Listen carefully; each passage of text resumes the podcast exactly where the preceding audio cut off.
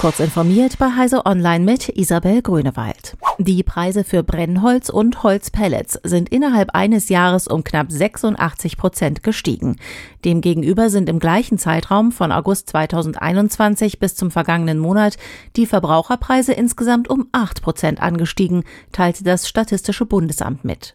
Als Gründe für den außerordentlichen Anstieg sieht es zum einen die wegen steigender Preise für Öl, Strom und Gas angezogene Nachfrage, zum anderen höhere Beschaffungs- und Transportkosten in der Holzindustrie. Die Preise für Holzplättchen und Schnitzel allein zogen im Jahresvergleich um 133 Prozent an. Die Preise für Holzpellets lagen im August 2022 im Vergleich zum Vorjahresmonat um 108 Prozent höher. Im Kampf gegen Funklöcher macht eine Kooperation der drei großen deutschen Mobilfunkanbieter Fortschritte.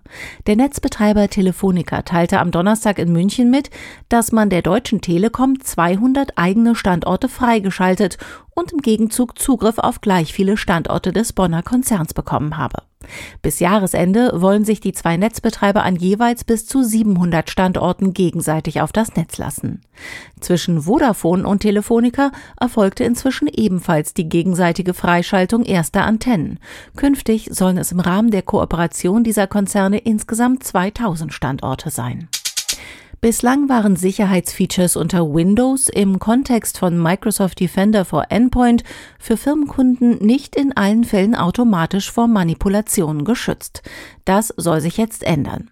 Microsoft will seine Tamper Protection für Firmenkunden nun standardmäßig auch für bereits bestehende Installationen aktivieren. Admins sollen eine entsprechende Nachricht erhalten, dass die Funktion 30 Tage später automatisch aktiviert wird.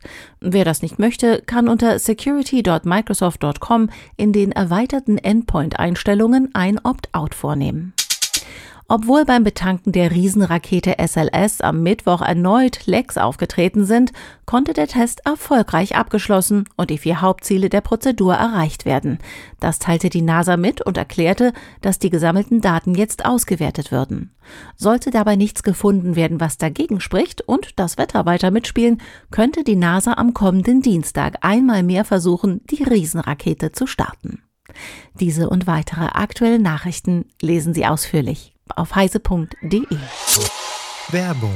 Der digitale Wandel ist jetzt und er ist überall. Du bist Spezialist im Software Engineering oder IT Consulting.